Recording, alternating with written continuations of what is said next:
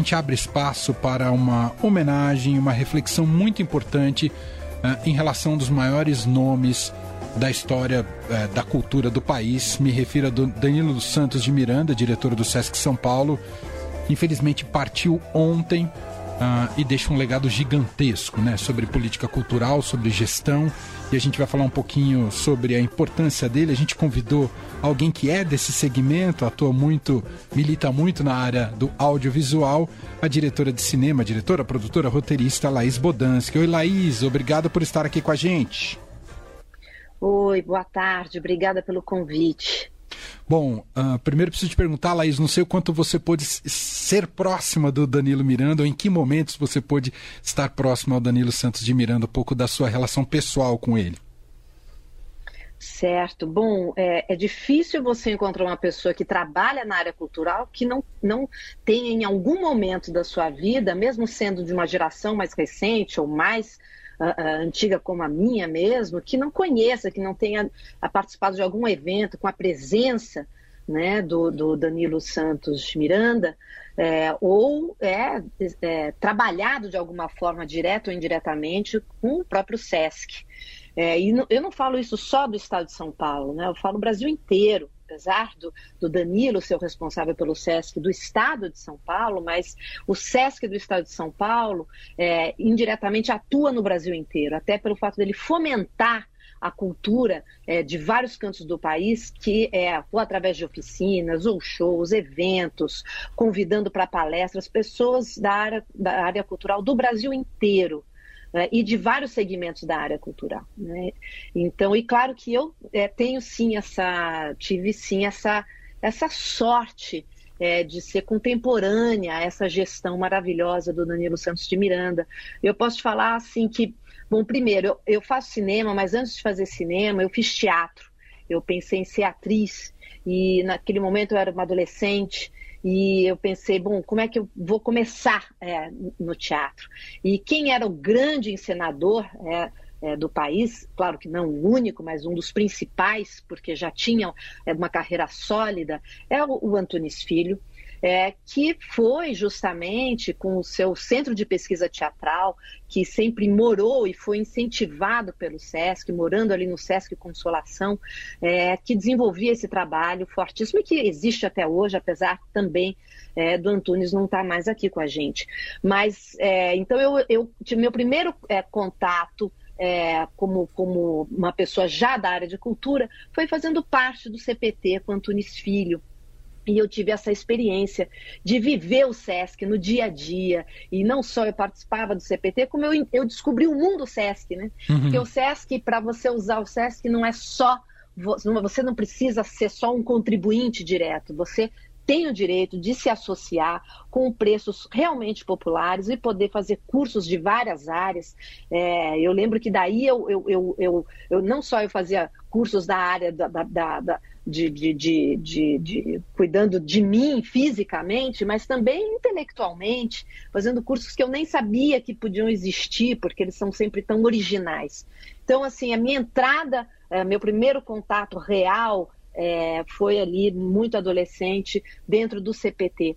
Mas depois disso seguiu e segue até hoje, né? Assim, uh, não só assim, por exemplo, a primeira vez que eu dei aula na minha vida é, foi também num Sesc no interior de São Paulo, Ribeirão Preto. E eu lembro que eu tava, eu era muito menina, eu não tinha feito ainda nem Bicho de Sete Cabeças, eu tinha feito apenas um curta-metragem que teve uma repercussão importante, que foi o Cartão Vermelho, e imediatamente eu fui convidada para dar um curso no interior de São Paulo e recebendo de forma decente. É, eu não tinha ainda nem currículo é, de professora, mas, é, mas eu tive esse aval de que não, você é uma pessoa, as pessoas querem ouvir já a sua experiência. E a partir de então, eu até também, muitas das coisas que eu desenvolvi na minha vida, para além do cinema, foi também na área de educação audiovisual e eu tenho que confessar que nasceu ali a minha primeira experiência, né?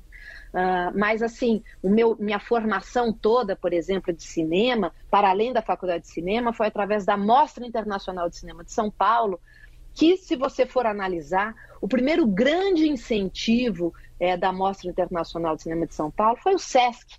É o, o mais longevo patrocinador da Sim. Mostra de São Paulo, é o SESC né, assim, que apostou e entendeu a importância desse grande evento para a cidade que está aí.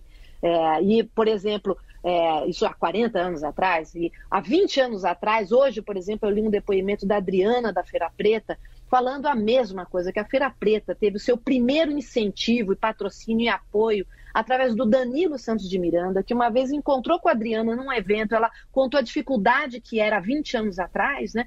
Explicou para ele há 20 anos atrás que ela não conseguia nenhum apoio porque as pessoas não entendiam nem por que, que a Feira Preta se chamava Feira Preta. E ele imediatamente entendeu e falou: procura o SESC, e o SESC foi o primeiro que entrou com um patrocínio significativo que fez a Feira Preta existir como ela é hoje. Ou seja, um olhar do, do, do Danilo é, sempre de vanguarda, entendendo a importância, né, assim, da, da, da, da desse tanto de um primeiro apoio como a manutenção daquilo que já fincou raiz, porque a gente sabe que infelizmente nas nossas políticas públicas é, de governo, às vezes bate um vento, como bateu recentemente, e tudo desaparece. Então, por exemplo, nesses últimos anos de, de, de, de obscurantismo na área cultural do nosso país, com com um governo federal anterior, é, que eu pessoalmente chamo de desgoverno por justamente não ter nenhum projeto. O projeto era apenas é, liquidar, acabar com a área cultural, de educação e de ciência nesse país. Ficou de pé todo o projeto SESC, porque é um projeto que, de fato, é, olha o país a longo prazo o SESC, através da gestão, da visão vanguardista do Danilo, é, é sempre é, é fez um, é, um, projeto de visão não imediatista, mas uma visão é, percebendo da sua importância numa, numa constante, né, assim, que é que a, que a, importância da nossa cultura, visto não só é, é, percebendo que não é uma, uma, uma, ação assistencialista, mas justamente ao contrário, colocando o nosso país numa posição é, de igual para igual com grandes potências econômicas. Né? Assim, você é, qualquer lugar que você visite de um SESC, você percebe um, um, um funcionário ali que está te atendendo na fila, o sorriso no rosto, o orgulho de trabalhar ali, ou se você trabalha é, e é contratado no SESC, você no financeiro, em qualquer departamento, nos bastidores do SESC, é, a, é, a, é o mesmo orgulho das pessoas que trabalham ali. Ou seja, porque as pessoas percebem a importância. Recentemente a gente teve até uma polêmica né, sobre se deveria uma parte do valor é, do orçamento Sesc Senac ir direto para o Ministério do Turismo e eu, a população gritou imediatamente, né, porque uma coisa que está dando certo a gente não pode mexer. Né? Assim, a nossa grande preocupação com a partida do Danilo Santos de Miranda é se a gente vai manter esse legado, que eu acredito que sim, porque ele é muito importante, não é tão fácil se desfazer, mas não há dúvida que ele vai fazer muita falta. A gente comentava aqui no começo do programa, Laís, é, aquela eterna ah, aquele eterno sonho que tantas vezes foi ventilado se o Danilo tivesse se tornado ministro da Cultura. Você hum. imaginaria que o Danilo uhum. conseguiria ser, é, assumir a área pública 100% assim, ou, Laís? Olha, eu claro que eu fazia parte do coro que queria que ele fosse para o Ministério da Cultura, confesso que sim. porém, porém, é, ele é ele sempre foi uma pessoa tão inteligente, de visão justamente né, da, é, é, mais complexa do que é uma gestão cultural, ele nunca aceitou. E, ao mesmo tempo, nunca abandonou a cultura. Exato. E eu acho que ele tinha toda a razão. É, eu acho que o, o mesmo Danilo, numa gestão pública, não conseguiria fazer aquilo que ele era capaz de fazer e coordenar com a sua equipe competente é, no SESC. Eu acho que por vários motivos, né? Assim, porque é, primeiro, justamente, porque infelizmente a, a, gente tem um hábito é, na, na, na, em, em, vários é, governos né, no Brasil da gente fazer uma política de curto prazo, ou seja, uma política de governo, não de Estado, não uma visão consistente, pensando no, no, na, na população e naquilo que é, nesse legado que tem que chegar para as próximas gerações, né? Assim, infelizmente, não que seja tudo assim. Eu, eu, eu não sou contra uh, os políticos e a política, ao contrário, eu, sou, eu, eu, eu, eu, eu prezo muito isso. É, mas no caso, eu acho que do Danilo, ele seria devorado pelo sistema político, pela, infelizmente, por, por, por hábitos é, também de, de, de, corrupção que ainda é, é ocupa é, o nosso, nosso, no, nossa política, basta a gente observar o nosso Congresso com, com a maneira como, como o orçamento é, foi colocado na mão dos deputados, esse orçamento secreto que a gente não sabe o que vai acontecer e a gente não sabe o que aconteceu, né? As notícias que chegam são terríveis, né? Então, assim, é, e, e, eu acho que ele teria, é, é, ele não conseguiria sobreviver nesse, nesse mar de, de de, de, grandes piranhas, é verdade, são poucos que têm essa malícia e conseguem sobressair e manter a sua dignidade. Eu acho que talvez o Danilo não conseguisse, é, e ele não conseguiria, talvez também, colocar esse projeto de visão de longo prazo. Né? É, então, no final. É, das contas, eu acredito que foi a, sabe, a coisa certa. Uhum. Naquele momento parecia que não, mas eu vejo que sim, que foi a coisa certa que ele fez.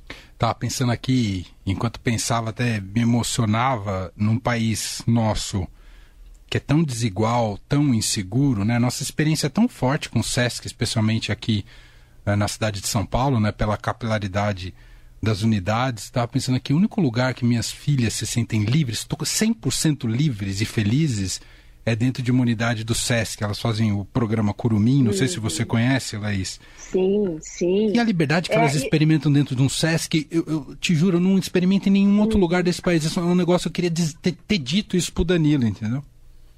Ah, eu, eu, acho que ele sabia, mas é sempre importante a gente falar. Mas é, o que eu acho que completando esse teu depoimento é, é quando a gente fala dentro de um SESC, é de qualquer SESC. Exato. E o SESC está espalhado em toda a grande São Paulo, em toda, por exemplo, em bairros é, que tem um índice de violência significativo. Você entra num SESC e você, você se sente protegido e, e, e é, é, à vontade, é um ambiente de, de muita segurança, né? Assim, por todos que estão ali dentro, pelos funcionários e pela, pela beleza do, do próprio espaço, que é muito convidativo para que você tenha essa segurança, né? E sem impor, sem ter aqueles muros altos, sem ter burocracia, né? Assim, então, ou seja, a segurança ela se impõe de outra forma. Uhum. É, e, por exemplo, eu comecei a frequentar projetos culturais na Grande São Paulo, na, nas franjas da cidade, na periferia da cidade, com o SESC. De, por exemplo, ah, tal peça vai estrear. Ah, eu estou acompanhando aquele grupo é, e eu vou na, na, na, estreia dessa peça, eu vou ver essa primeira temporada, assim, primeira mão, né? Vou lá assistir. Onde é? É num SESC que, do, da, de onde eu moro, no meu espaço privilegiado, do meu ponto de vista, é longe. Mas aí, quando eu vou, eu chego lá, primeiro, não é tão longe. De, depois eu descubro, é seguro. E depois, gente, que qualidade, que beleza! E quantas outras coisas tem nesse espaço para além daquele, daquele evento cultural que eu fui assistir. Ou seja, é, o, o, a gestão do Danilo é marcada com a qualidade e dignidade em qualquer lugar. Né? Então não tem diferença se você está no centro ou se você está num subúrbio, tanto faz. Né? Se você está no interior do estado de São Paulo, tanto faz. Ah, mas aqui ainda não tem produção cultural que justifique ter um SESC.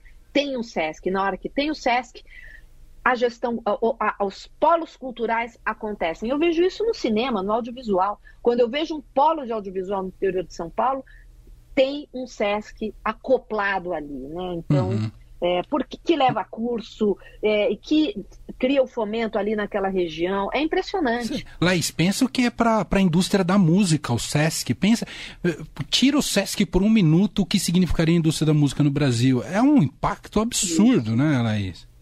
Exatamente. É, é, é, isso que eu estava falando aqui no começo, né? Assim, uhum. o, o, SESC, é claro que o estado de São Paulo é um estado mais rico e ele tem um SESC mais é, é, poderoso economicamente, mas não, nem por isso ele fecha as portas para o resto do país, para o país inteiro. Ao contrário, convidando Exato. e contratando expressões culturais do Brasil inteiro e levando, na hora que fomenta através do Estado de São Paulo, esse, essa, esse pequeno grupo de teatro, ou, essa, ou, ou uma produção audiovisual, ou mesmo é, uma, uma, uma produção musical, um evento musical, ele a partir daí ele viaja o Brasil inteiro. Né? Então, é, É, ele está conectado com o país. O, o, o que aconteceu? O que o Danilo de Santos de Miranda fez?